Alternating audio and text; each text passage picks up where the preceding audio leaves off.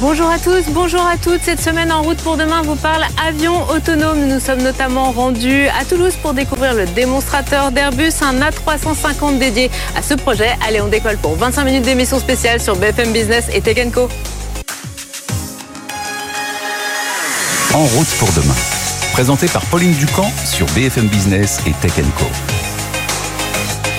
Après la voiture autonome dont on vous parle souvent ici dans Route pour demain, eh bien l'avion autonome et le parallèle est un peu facile puisque tout comme les voitures hein, se déplaceront euh, peut-être demain dans certaines circonstances sans avoir un chauffeur euh, qui tient euh, le volant, eh bien les avions aussi pourraient se déplacer, voler sans pilote. Bonjour la quoi Bonjour Pauline. Journaliste BFM Business. Alors concrètement, qu'est-ce que c'est un avion autonome? Alors si on veut définir le plus simplement possible un avion autonome, on peut dire qu'il s'agit d'un avion qui peut fonctionner sans aucune intervention humaine. Donc il peut modifier seul son itinéraire, mais aussi trouver une piste d'atterrissage et atterrir totalement seul. Mais alors, euh, c'est quoi la différence avec le, pilotage automatique qu'on a aujourd'hui déjà euh, dans les avions de ligne? En fait, aujourd'hui, le pilote automatique, il peut, être activé pendant tout le vol de A à Z s'il n'y a aucune modification du plan de vol. Donc, il maintient les paramètres de vitesse, d'altitude et euh, de direction qu'on lui a donnés. Dans l'avion autonome, c'est différent. La machine est elle-même capable de réfléchir, entre guillemets, pour proposer la meilleure solution possible au pilote ou en cas d'urgence, elle peut même prendre des décisions, des décisions seule pour, par exemple, dérouter l'avion et le faire euh, atterrir euh, de force, enfin de force entre guillemets aussi, euh, par exemple. Donc les avions autonomes qui sont en développement aujourd'hui, ils sont équipés d'énormément de technologies très avancées. Il y a des capteurs, des caméras infrarouges, des systèmes de navigation GPS, des algorithmes de contrôle de vol, des systèmes de reconnaissance de terrain et des technologies de communication. Bref, plein de technologies très sophistiquées. Mais alors, tu nous parles euh, d'avions en développement. Quelles sont les entreprises qui travaillent sur cet avion autonome? Alors, il y a beaucoup d'entreprises et d'organisations qui réfléchissent très sérieusement à l'avion autonome, euh, surtout les grands euh, constructeurs aéronautiques, vous imaginez bien, comme Boeing, Dassault Aviation, Airbus, d'ailleurs Airbus qui est très très avancé sur cette technologie avec leur démonstrateur Dragonfly qu'on va voir tout à l'heure dans l'émission. Mais il y a aussi des entreprises plus petites qui présentent leur, disons, leur vision de l'avion autonome et je me fais un petit plaisir, j'avoue, aujourd'hui, Pauline. J'avais envie de vous montrer ces images d'une start-up américaine. Elle s'appelle X-Wing. Elle a déjà effectué euh, plusieurs tests de vol entièrement euh, autonomes à bord de ce Cessna 208B caravane modifié. Alors, on voit les images, on voit les images derrière nos, nous. Nos auditeurs qui nous écoutent en radio. C'est vrai qu'on a vraiment l'impression d'être dans un tout petit coucou. Hein. On n'est pas dans un, un petit avion. Ouais, ouais, c'est un petit avion. On est très loin des vols commerciaux, euh, comme vous l'avez dit. Mais c'est assez impressionnant parce que pour le coup, le vol, il est complètement autonome du roulage avant le décollage jusqu'à l'atterrissage et même au retour au hangar.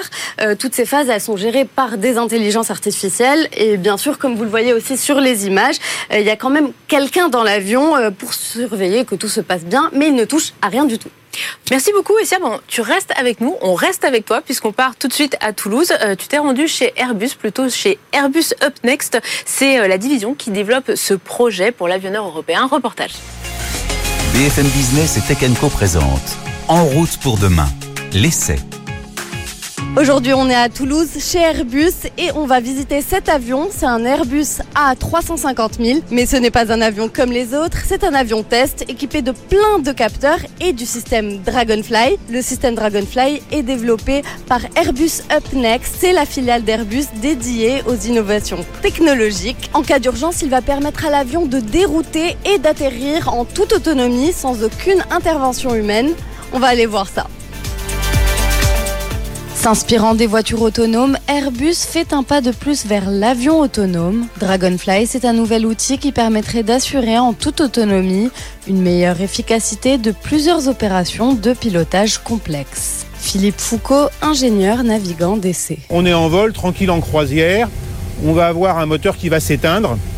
Ah, qu'est-ce qu'on fait quand le moteur s'éteint? Quelle trajectoire on va prendre pour aller à quel endroit? Et Dragonfly, typiquement, c'est un outil qui permet de proposer des solutions des solutions qui ont été validées par des logiciels extrêmement sophistiqués qui vont prendre en compte un ensemble d'éléments euh, sur l'environnement, la météorologie, les conditions aux différents terrains possibles d'atterrissage et qui vont permettre de proposer aux pilotes la meilleure solution ou les meilleures solutions aux pilotes ensuite de décider laquelle ils vont choisir. Dragonfly peut aussi agir sans l'intervention d'un pilote. Lors d'un vol de démonstration entre Limoges et Lyon, le démonstrateur a permis à cet Airbus A350 d'informer le trafic aérien de l'incapacité du pilote grâce à une voie synthétique, de changer de trajectoire et de se poser en toute autonomie à Toulouse. Sylvain Guiraud, pilote d'essai chez Airbus. On a positionné l'avion euh, comme si on était en croisière euh, entre deux aéroports. À partir de ce moment-là, c'est le système qui a pris les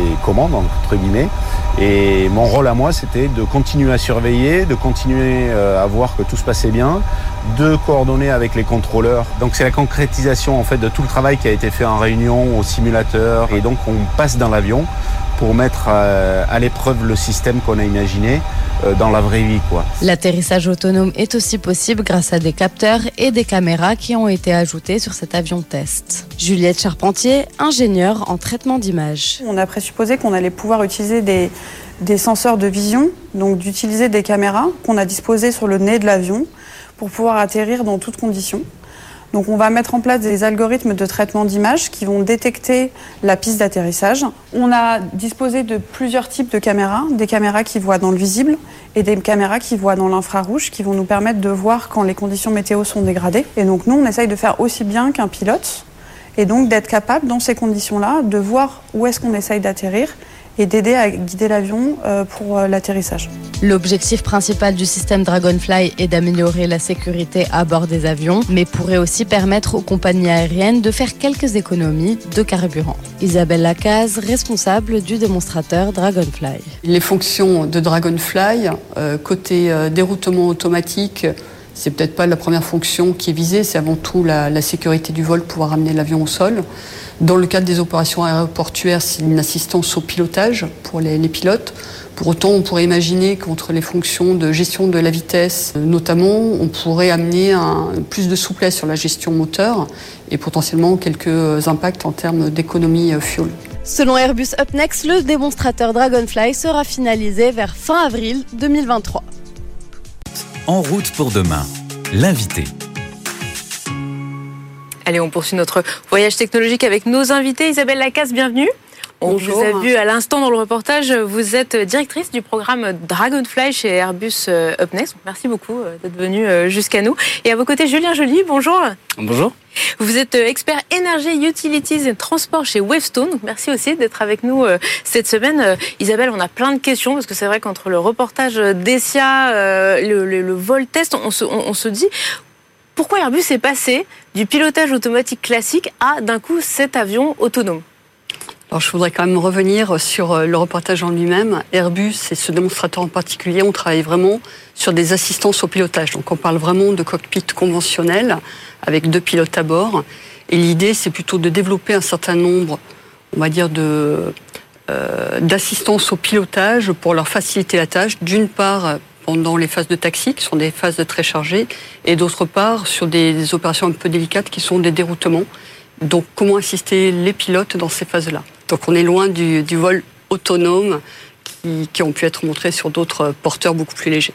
Justement, le parallèle, je trouve, se fait très bien avec la, voiture autonome, où finalement on imagine la voiture qui ferait tout toute seule, sans même personne à bord. Et puis aujourd'hui, les aides à la conduite de plus en plus sophistiquées qui doivent assister euh, le conducteur. Là, pour les pilotes, c'est la même chose. En termes de capteurs, du coup, qu'est-ce qu'on met sur cet avion? On a des caméras, on a des lidars, c'est comme dans l'automobile? Bah, Si on veut vraiment faire jusqu'au bout le, pendant avec le domaine automobile, J'aurais tendance à citer la, phase de taxi sur lesquelles on a développé un certain nombre d'assistances. Donc l'idée, c'est un petit peu comme dans le domaine automobile où en fait le, le, conducteur a sa carte GPS pour se situer. Donc là, de la même manière, dans le cadre de ce démonstrateur, on a développé une carte aéroportuaire et on sait dire exactement au pilote euh, la trajectoire qu'il peut suivre en fonction des autorisations données par le contrôle aérien. Donc ça, ça nécessite de la reconnaissance vocale. On sait reconnaître ce qui est dit par le, le contrôle aérien et on sait l'interpréter pour le transcrire en termes de route sur cette navigation aéroportuaire. D'autre part, en fait, on a développé aussi des assistances sur la, gestion de la poussée moteur et du freinage pour maintenir euh, la vitesse tout au long du cheminement sur les taxiways. Euh, maintenir l'axe de, du taxiway, l'axe central. Donc pour ça, ça nécessite des caméras, effectivement, visuels de caméras. Et quitte à avoir des caméras, ben, on a développé aussi un certain nombre d'assistances de, surveillance, on va dire, pour éviter des collisions collisions, par exemple, dans les phases de, parking. Il peut y avoir des collisions avec les, ailes des, avions, avec peut-être des, véhicules euh, de refueling qui sont autour de, l'avion. Donc cette possibilité de voir avec les yeux de nos caméras permet de situer les risques. Et puis voilà, un certain nombre d'assistances basées donc sur de la vision et traitement d'image. C'est euh, une étape euh, si euh, difficile le taxi parce que c'est vrai que quand on est juste passager de l'avion, on se dit bon bah on roule et puis on arrive sur la piste et c'est là que le, les choses compliquées démarrent. Mais là finalement quand on vous écoute, le taxi ça a l'air d'être un, vrai sujet. C'est un petit peu comme sur la route en fait. Quand on est en l'air, à la limite on est un petit peu tout seul dans, dans les airs. Enfin il n'y a pas une congestion forte du, du trafic. Et à partir du moment où l'avion se pose les pilotes sont très vite projetés sur ces problèmes de ne pas interrompre le trafic au niveau de la zone aéroportuaire et donc d'arriver à suivre correctement les, les intentions demandées par le contrôle aérien sans se tromper jusqu'à arriver jusqu'à la gate, jusqu'au parking. Julien Joly, euh, on, le voit, donc on a un avionneur qui travaille sur ce sujet, un avionneur majeur, c'est Airbus. Euh, c'est quoi le point de vue des compagnies? Elles attendent ces technologies, l'arrivée de ces technologies, qu'est-ce qu'elles peuvent y gagner?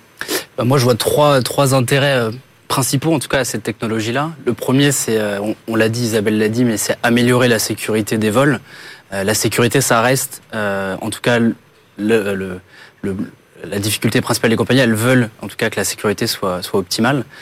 donc, on l'a vu, les, les, technologies vont permettre bah, de décharger les pilotes pendant certaines phases de vol et d'améliorer la sécurité.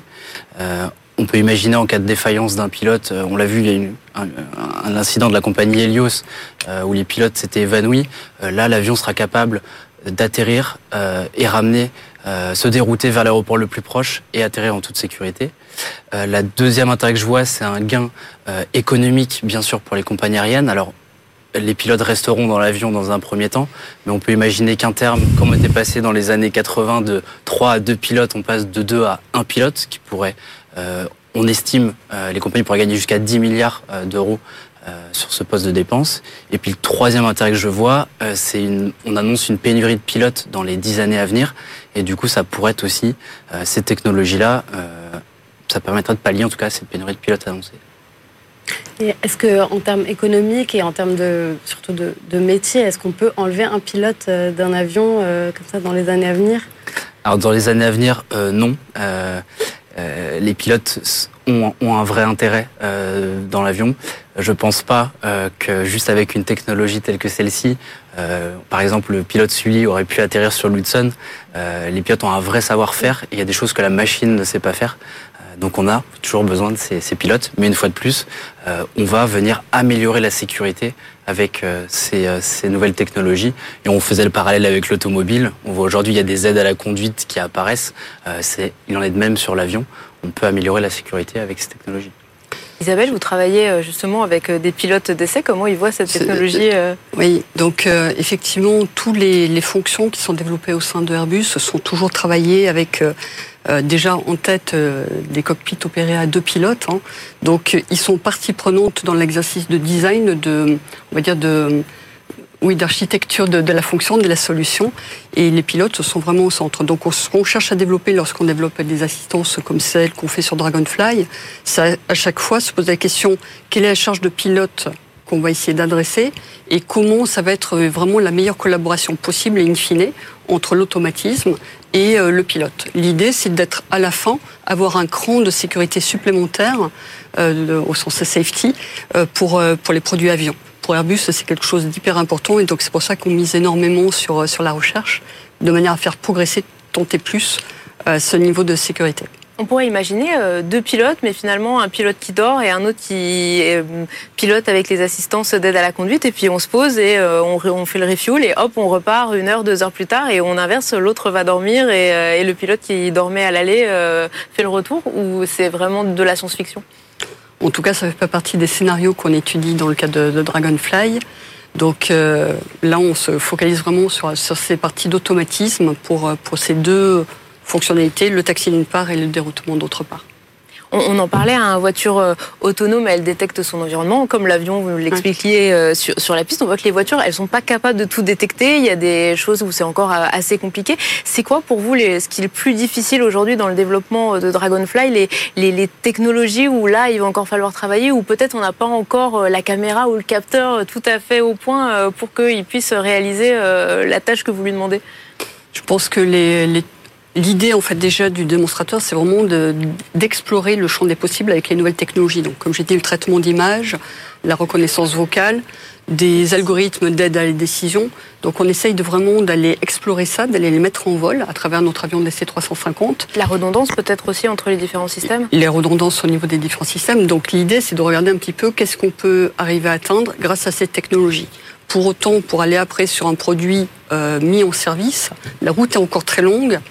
Euh, nous, déjà, au niveau Dragonfly, c'est pas encore finalisé le projet, donc on a encore quelques mois devant nous pour, pour terminer de, de mettre à profit euh, le démonstrateur et de regarder ce que ça veut dire. Et derrière, on dira à Airbus, en fait, quelles, quelles sont nos recommandations en termes de prochaine étape de maturation. Et après, on pourra penser à un développement. Si Airbus est convaincu que, in fine, il y a vraiment une valeur à ces fonctions-là, au sens sécurité ou au sens amélioration des opérations.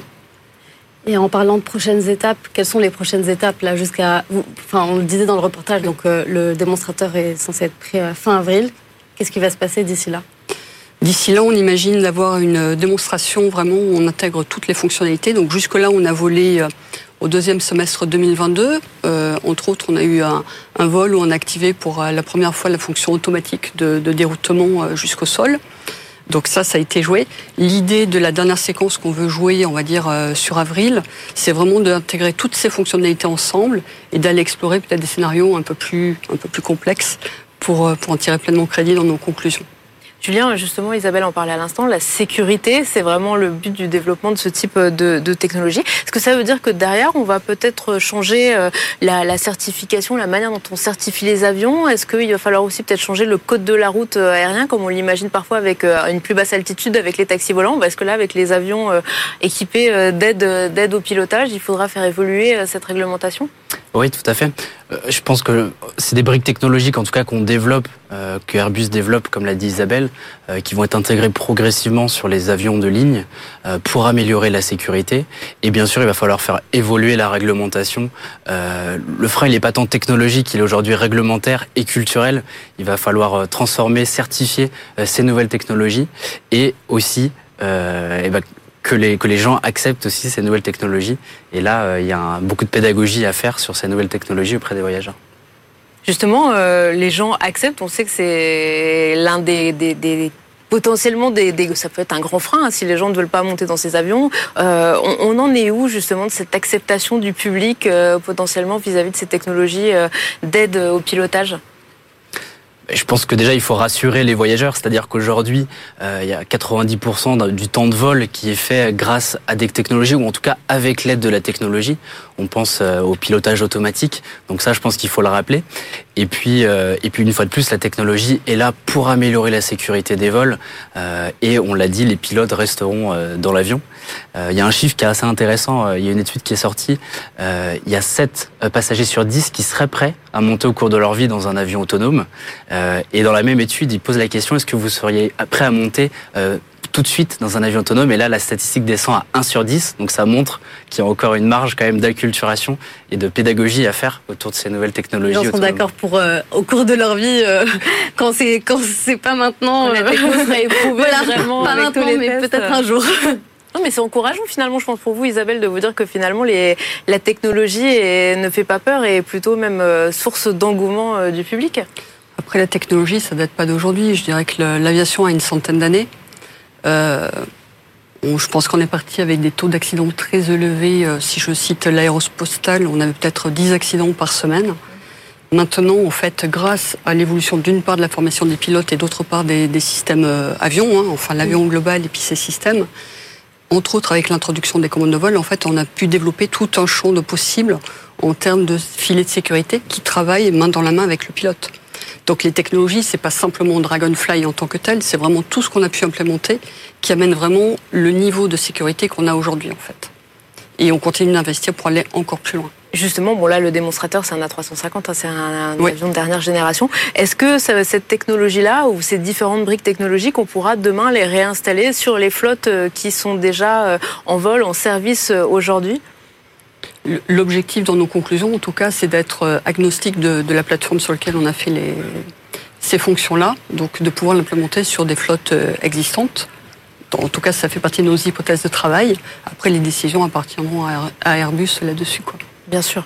En, termes euh, environnementaux, est-ce qu'il euh, y a des gains justement parce que l'avion va peut-être proposer une solution euh, plus avec un trajet plus court, avec peut-être du taxi justement plus efficient, plus souple? Vous avez mesuré un peu ça le potentiel en gain en termes de carburant, en termes d'émissions de, CO2 Je sais que c'est un gros sujet dans l'aérien ces derniers temps. Donc pour Airbus, il y a pas mal de, projets de recherche. Airbus mise beaucoup sur euh, les travaux pour améliorer euh, ce qu'on appelle la route au, zéro émission d'ici 2050. Dans le cadre de ce démonstrateur, vraiment, l'investissement Airbus est par rapport à euh, l'exploratoire sur des technos, par rapport à des assistances de pilotage. Donc, c'est vraiment pas la cible première. Il y a d'autres travaux à, à, couvrir. Et dans ce cadre-là, en fait, si je cite les, les, fonctions qu'on veut développer dans la phase de taxi, clairement, ça va mener pour nous euh, une valeur ajoutée par rapport à l'efficacité des opérations aéroportuaires, sécurité, mais peut-être qu'un effet indirect et effectivement l'optimisation de, la gestion de la poussée moteur et donc euh, in fine de, du gain carburant. Julien, je sens que vous aviez envie de, réagir sur le côté environnemental de cette technologie. Oui, tout à fait. Enfin, Isabelle l'a dit, euh, on peut imaginer quelques pourcentages d'économie, en tout cas de carburant, avec une utilisation efficiente des moteurs. Euh, c'est comme, sur votre voiture, quand vous avez une boîte automatique, vous êtes euh, moins gourmand sur l'accélérateur et votre voiture voilà, consomme un petit peu moins. Et également en vol, euh, il pourrait y avoir quelques gains avec l'avion. Je pourrais choisir les meilleures trajectoires, en tout cas pour gagner quelques pourcentages de kérosène également.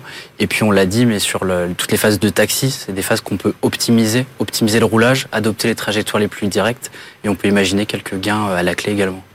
On, Essia parlait euh, calendrier tout à l'heure euh, du démonstrateur Dragonfly. Si on se projette un peu plus loin, un, avion avec euh, des fonctions de pilotage automatique, peut-être pas tout, mais les premières briques concrètes, vous, votre horizon de temps, c'est quoi? 2025, 2030, un peu plus tard? Encore une fois, le, démonstrateur est là pour, pour tester, explorer des horizons. vous avez posé la question du, niveau de maturité, ce qu'on peut imaginer derrière. Je pense que tout ce qui est autour de l'intelligence artificielle est encore énorme en termes de travaux de maturation. Euh, donc il y a déjà être persuadé qu'on a le bon niveau de robustesse. Et au-delà du fait d'avoir vraiment un gain, hein, il y a aussi le bon niveau de robustesse de ces fonctions.